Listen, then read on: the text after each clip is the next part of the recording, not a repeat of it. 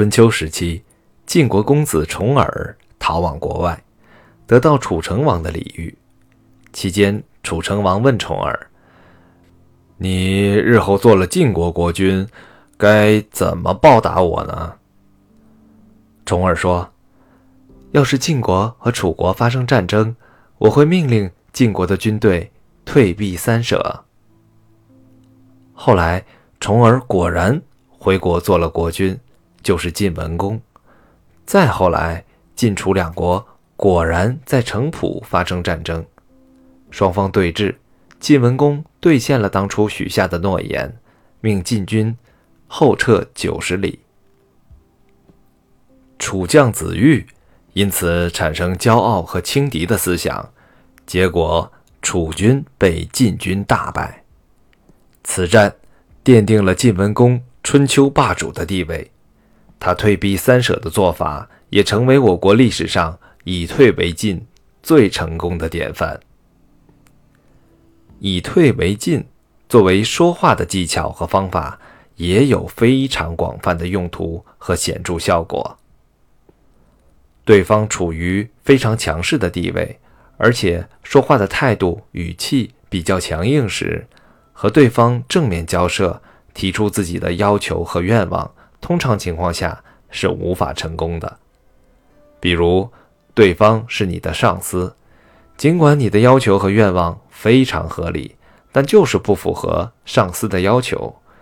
最好的办法就是后退一步，以更加合理、更加有效的方式，从侧面向对方表达自己的要求和愿望。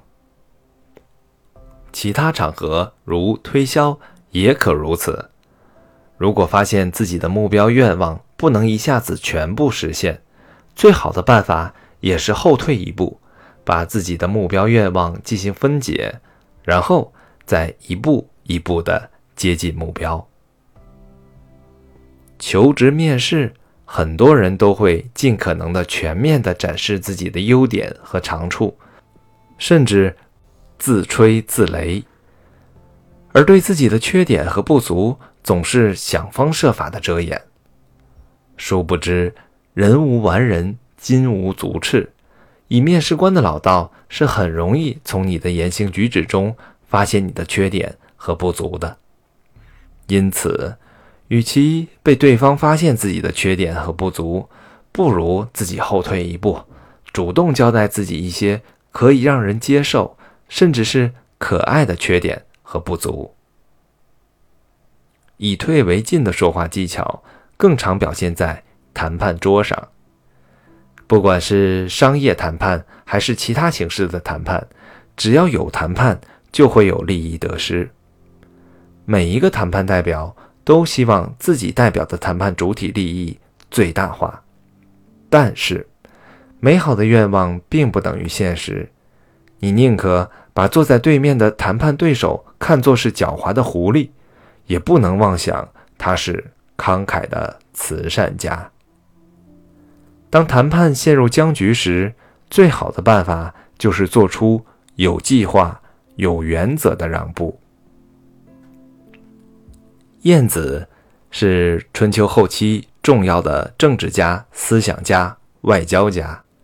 有一回，齐王派大夫晏子去访问楚国。楚王仗着自己国势强盛，想趁机侮辱晏子，以显楚国的威风。晏子身材矮小，到楚国时，楚王叫人把城门关闭，只开一个狗洞。晏子看了说：“啊，看来这是到了狗国了，只有访问狗国才从狗洞里进去啊。”楚王听闻，只好吩咐开城门迎接晏子。楚王继续想羞辱晏子，就问：“呃，难道齐国没有人了吗？”晏子说：“齐国首都街上的行人，一举袖子就能把太阳遮住，怎会没人呢？那怎么派你这样的人出使呢？我国齐王派人是依据别国国君贤明的程度，我呢是齐国最没出息的人。”因此就被派到了楚国。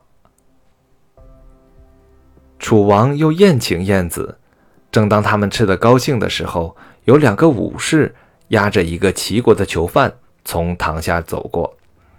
楚王叹息道：“齐国人真是没出息呀。”晏子说：“淮南柑橘大又甜，可是橘树种到淮北，却长出又小又苦的痣。齐国人民在齐国安居乐业，怎的到了楚国却成为了盗贼呢？”